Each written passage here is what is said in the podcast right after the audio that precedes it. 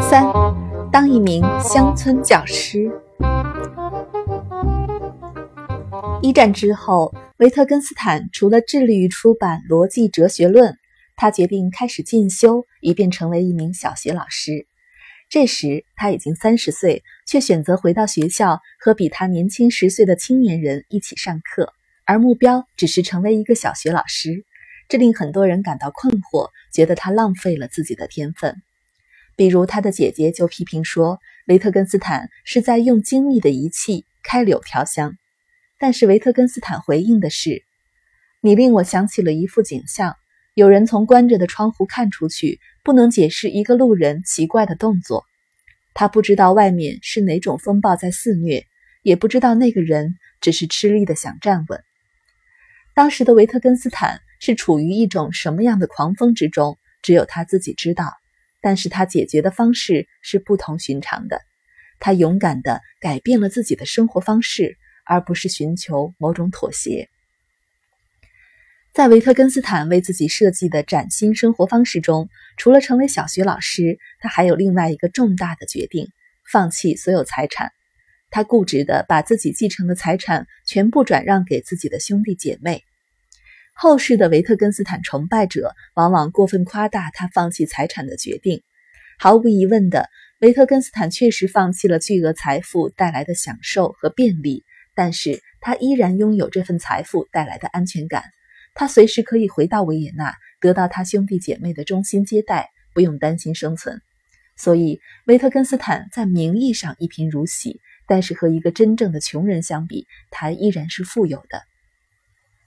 但是，我们也不应低估维特根斯坦这一举动的意义，尤其是他从此过着的是一种清贫而克制的生活，生活里丝毫没有奢华的痕迹。这个举动，即使不是最艰难的。仍然是一个圣徒般的举动。维特根斯坦放弃了全部财产之后，开始在一个奥地利的乡村小学当老师。但是新的生活并没有如他想象的那样令问题完全消失，反而产生了新的问题。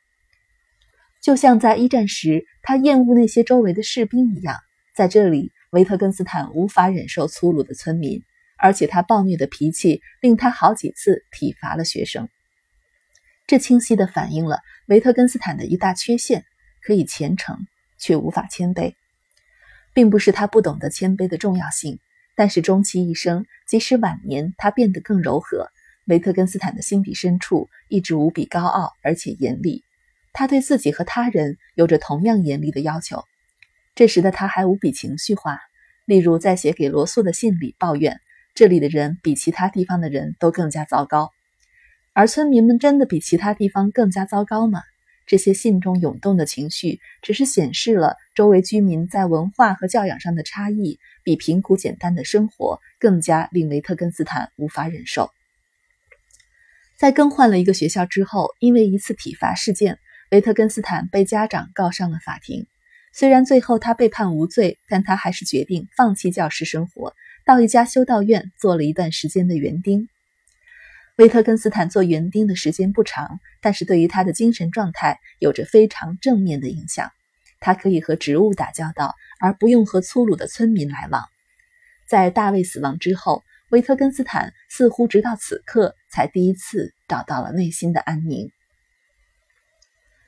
离开修道院的园丁工作之后，维特根斯坦回到了维也纳，成为建筑师的助手，帮助他姐姐设计建造了一栋房屋。这时，他也遇到了玛格丽特·雷斯宾格，这是他一生中唯一爱过的女性。维特根斯坦为他雕刻了一座胸像，摆放在他为姐姐建造的房屋中。维特根斯坦曾经向玛格丽特求婚，当他发现玛格丽特并不那么喜欢他的时候，在私人笔记中写下了这么一段话：现在有理由假设玛格丽特并不特别关心我，这对我来说非常奇怪。我心中的一个声音说：“结束了，你肯定会异常沮丧。”然而另一个声音却说：“这不能让你失望，你必须预料到它。你的生活不能建立在一些可能会发生的情况上，即使那是你非常想要得到的情况。”后面的那个声音是正确的，但这是一个人活着且被痛苦折磨着的情况。他必须奋斗，让痛苦无法损毁他的生命。然而，一个人在虚弱的时刻总会感到焦虑，这种焦虑本身当然只是一种弱点，或者是一种怯懦，因为一个人总是喜欢休息，而不喜欢去奋斗。愿上帝与他同在。在这段时间，维特根斯坦也和一个哲学小组——维也纳小组建立了联系。尤其是当时维也纳大学的哲学教授史里克对他非常欣赏，相互之间有着不少交流。但是维特根斯坦丝毫不想继续从事哲学研究，他认为需要做的工作都做完了，他应该从事一种更真实的工作。到底是什么使他决定重新回到剑桥，继续从事哲学研究，一直没有绝对的结论。他在剑桥的导师拉姆齐可能在其中起到了重要的作用。